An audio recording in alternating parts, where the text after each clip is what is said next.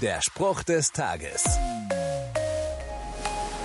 Steuerung Z.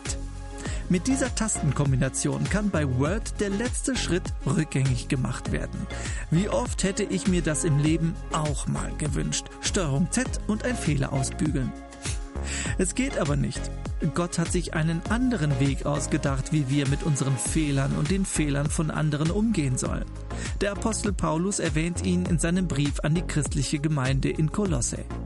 Seid nachsichtig mit den Fehlern der anderen und vergebt denen, die euch gekränkt haben. Vergesst nicht, dass der Herr euch vergeben hat und dass ihr deshalb auch anderen vergeben müsst. Vergebung für meine Fehler und Nachsicht für die der anderen. Dieser Weg ist manchmal schwerer, aber am Ende immer auch schöner. Denn Vergebung ist wohl eine der befreiendsten Handlungen. Der Spruch des Tages steht in der Bibel. Bibellesen auf bibleserver.com.